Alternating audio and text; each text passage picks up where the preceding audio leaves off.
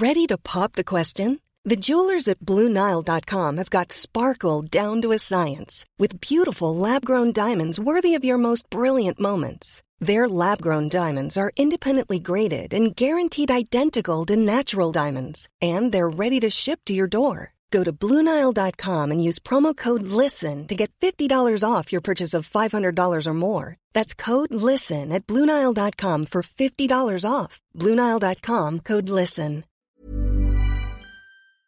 Laurence, Dominique Régnier, votre invité ce matin. Bonjour Dominique Régnier. Bonjour Laurence. Bienvenue dans la matinale de CNews. On va revenir sur votre vaste enquête publiée il y a quelques jours qui montre que la France est de plus en plus à droite. Mais d'abord, bien sûr, la crise énergétique qui bouscule cette rentrée 2022. Tension sur le marché de l'électricité, risque de coupure de gaz cet hiver, hausse des prix liés à l'inflation. Est-ce que le tableau est explosif? Est-ce qu'on est euh, face à un pays au bord de la rupture ou au contraire un pays résigné et accablé? Euh, Peut-être c'est un, un, troisième terme, c'est un pays qui est dans l'attente avec euh, une situation très paradoxale qui est que nous ne sortons pas d'une période heureuse puisque nous sortons de la pandémie, enfin on, l'espère. Mais la pandémie a été, euh, dans ses effets, euh, très atténuée, parfois même invisibilisée par une présence de la dépense publique colossale, ça a été dit. Et d'une certaine manière, c'est une espèce d'expérience plutôt heureuse d'une catastrophe, la pandémie. Là, nous rentrons dans une autre menace, une autre expérience risquée mais dont on comprend a priori qu'elle va davantage nous coûter à nous, euh, ménages et individus, et aux entreprises. Et donc il y a une espèce d'attente de l'expérience de ce qui est annoncé. Mais dans une France qui, euh, je ne vais pas développer ce point, mais je le rappelle, dans une France qui, euh, à l'occasion du cycle électoral qui vient de s'achever, la présidentielle et législative, a manifesté une disponibilité record à un vote de protestation. On y reviendra puisque évidemment on pense beaucoup à Marine Le Pen et c'est ce que vous développez dans votre enquête. Euh, juste un, un, mot de Emmanuel Macron. Les Français, dans un sondage Doxa pour le Figaro, ne font pas confiance à Emmanuel Macron pour protéger leur pouvoir d'achat. On est à peine trois mois après son élection. Est-ce que ce faible niveau de confiance, d'adhésion peut peser lourd dans le climat social qui peut, euh, comme vous l'avez dit, vriller dans quelques semaines? Ça fait partie en tout cas des euh, conséquences euh, de ce cycle électoral dont je parlais, c'est-à-dire qu'au fond, la base électorale des, gouvernants s'est beaucoup réduite. Il n'y a pas que le vote protestataire, il y a aussi l'abstention qui a été très importante.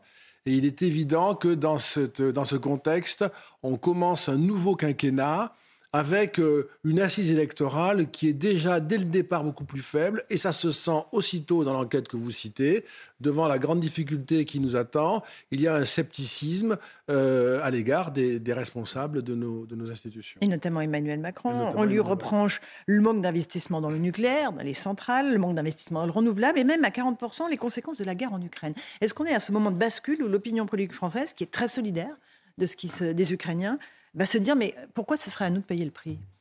Peut-être, ça, j'ai encore un peu de mal à, à, à, à le, voir, parce qu'il y a une l'expression d'une grande solidarité des Français à l'égard des, des, Ukrainiens.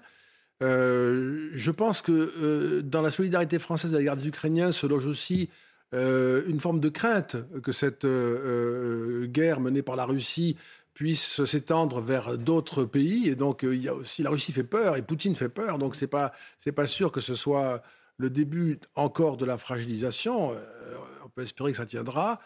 Euh, mais euh, il y a aussi une, sorte de, d'expérience de, de, collective qui ne fait que commencer. Vous parliez de la situation énergétique, vous parliez des centrales qui ont été fermées, Fessenheim en particulier, évidemment. On commence à voir aujourd'hui dans différents domaines, que ce soit l'énergie, l'éducation, la sécurité, l'économie, on commence à voir le résultat euh, au fond, de défaillances qui, sont euh, notables en France depuis des années et des années. Et d'une certaine manière, de président en président et de majorité en majorité, on s'est passé un peu le relais en disant eh, pour le moment ça tient, ça sera pour le suivant. Là, nous sommes à l'époque où ça ne tient plus. Et donc, on fait l'expérience collective de cela. Et c'est pourquoi aussi il y a ce fond de protestation euh, dans la société française. Euh, la, la, la, la, mauvaise gestion de la situation énergétique est évidente.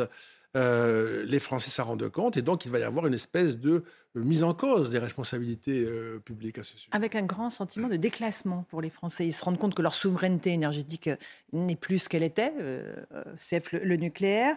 Euh, le réveil est brutal pour eux Oui, oui parce que c'était déjà le cas, on s'en souvient, pour le, le, meilleur système de santé au monde que nous avions et on en a fait l'expérience pendant la, pandémie. Non pas que ce soit euh, tout à fait désastreux comme système de santé, mais enfin, ce n'est pas du tout ce qui nous avait été euh, annoncé, en quelque sorte. On a le sentiment que c'est la même chose maintenant dans le domaine de l'énergie en général, du nucléaire en particulier, nous en étions pourtant très sûrs.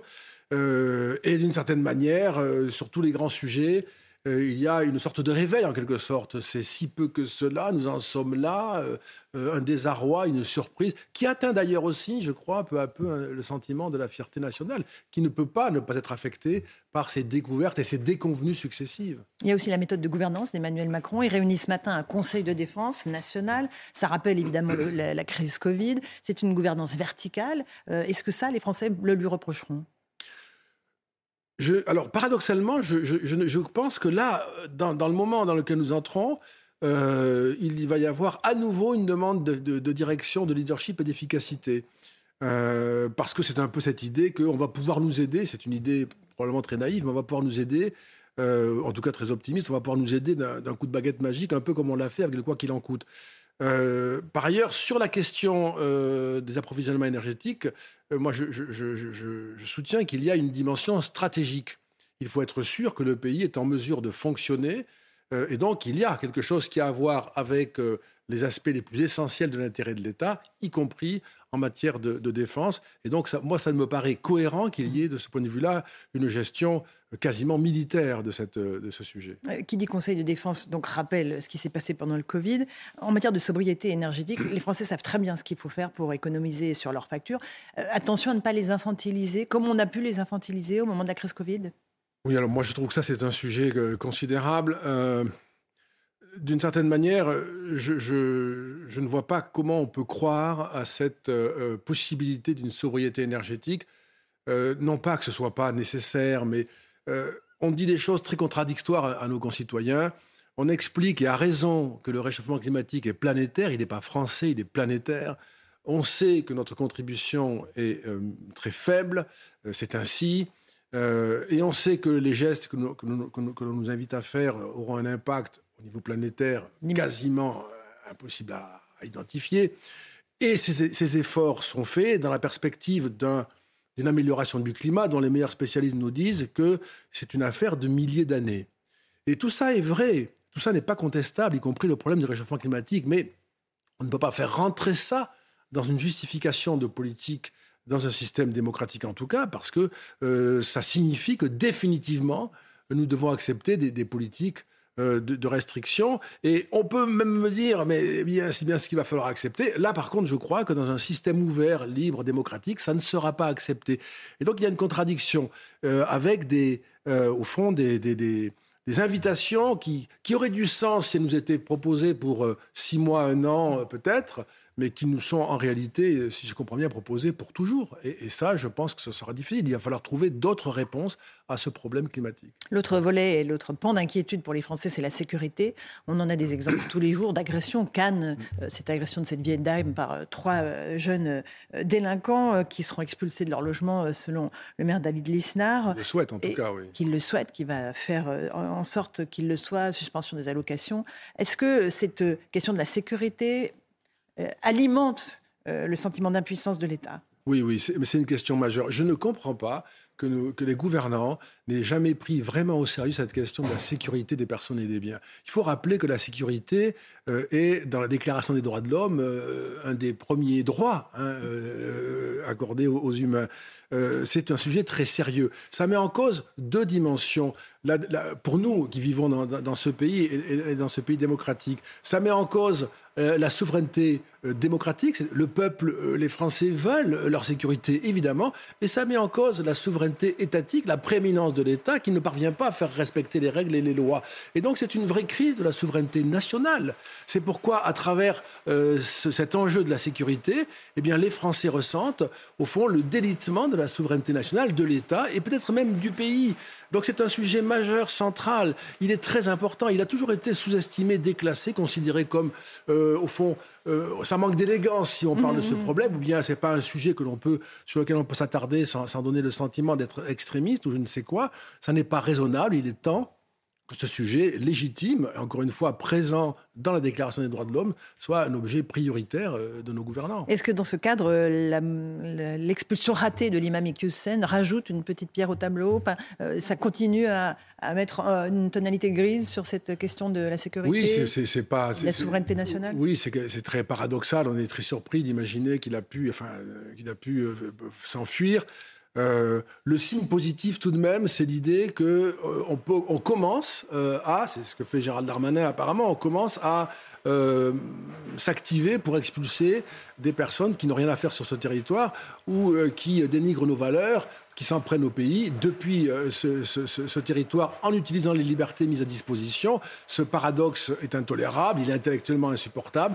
Et s'il y avait de ce point de vue-là le début d'un mouvement, ce serait quand même euh, bienvenu et c'est ce que l'opinion attend. Si on veut se plaindre à la fois de la montée du RN, euh, et de l'impossibilité, je dirais, de, si on ne veut pas traiter ces sujets-là, on est dans une position contradictoire. Il faut savoir ce que l'on veut. C'est-à-dire que ce n'aura pas d'impact négatif sur Gérald Darmanin. Les Français le créditeront de sa volonté d'action euh, contre les imams prédicateurs de haine. Il y a cette, je pense qu'il y a quand même cette démonstration de vouloir faire. Mais, mais, les Français sont de toute façon à ce sujet, en matière de sécurité en particulier, totalement vaccinés sur les promesses et les déclarations euh, et les grandes formules. Cette fois-ci, vous allez voir ce que vous allez voir. Ça, ça marche plus du tout, du tout, et c'est une bonne chose.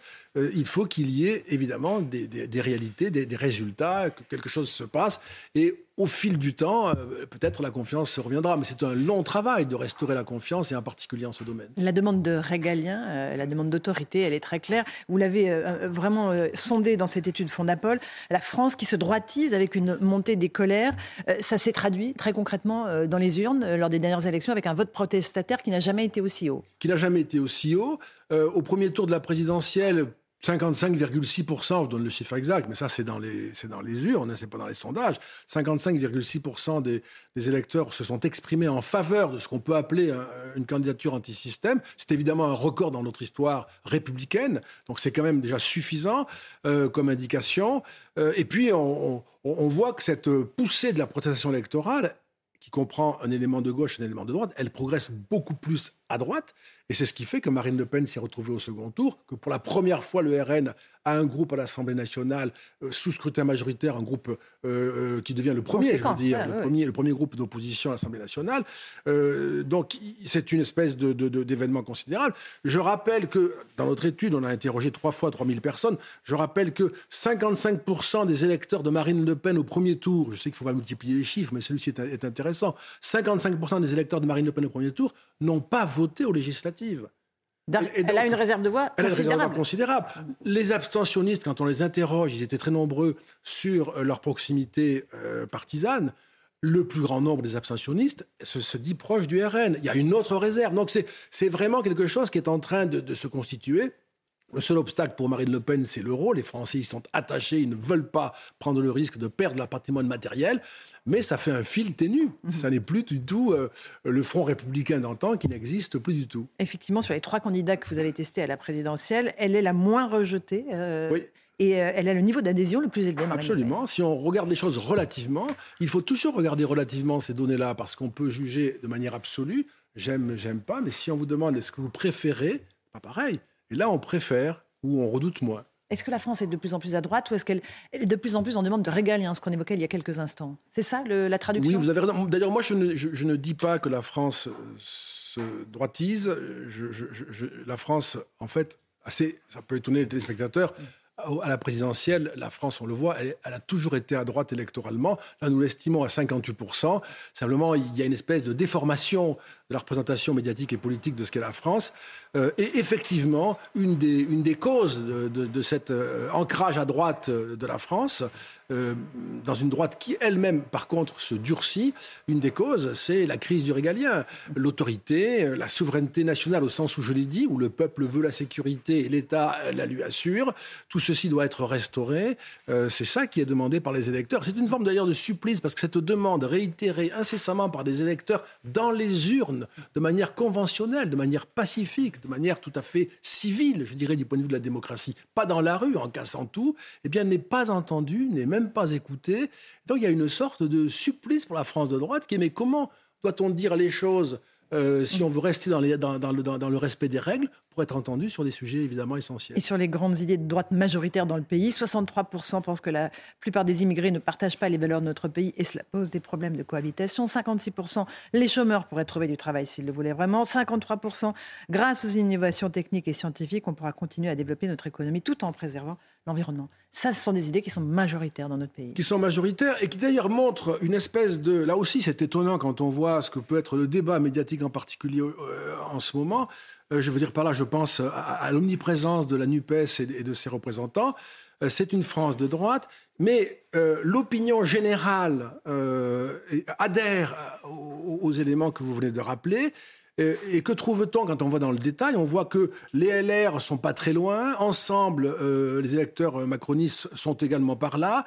Reconquête ou le RN sont plus à droite, mais ils sont dans cette mouvance-là. Et puis très très loin à gauche, de manière très minoritaire et atypique dans l'opinion, on a la NUP la NUPES, la NUP, comme dit l'Académie française. Et donc, euh, il y a une sorte de, euh, d'exception en France en termes de situation, de positionnement dans l'opinion, c'est la NUPES. Euh, et cet électorat-là, qui est exceptionnellement et marginalement sur des positions qui ne sont pas représentatives, et le reste, euh, qui est très majoritaire, semble euh, souvent dans le débat être considéré comme une anomalie, mm-hmm. un point de vue qui n'est pas soutenable. Merci beaucoup Dominique Ravier. Régnier, je renvoie à votre étude passionnante, Fondapol. Merci beaucoup d'être venu ce matin dans la matinale de CNews.